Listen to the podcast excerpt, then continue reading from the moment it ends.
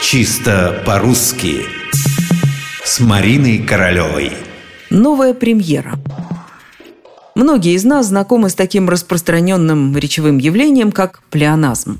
Это оборот речи, в котором без надобности повторяются частично или полностью совпадающие по значению слова. Или же слова, в которых значение одного слова уже входит в состав другого. Своя автобиография, например, или патриот Родины. Автобиография – это и без того своя биография. Патриот и без того человек, который любит Родину. Вот и новая премьера. Это самый что ни на есть плеоназм. Возьмите с полки толковый словарь Ожегова, откройте его на слове «премьера». Это первое представление спектакля, фильма, цирковой программы. От французского «премьер», что буквально означает «первое». А раз так, этот спектакль, это представление, эта программа новые, ведь первое не может быть старым.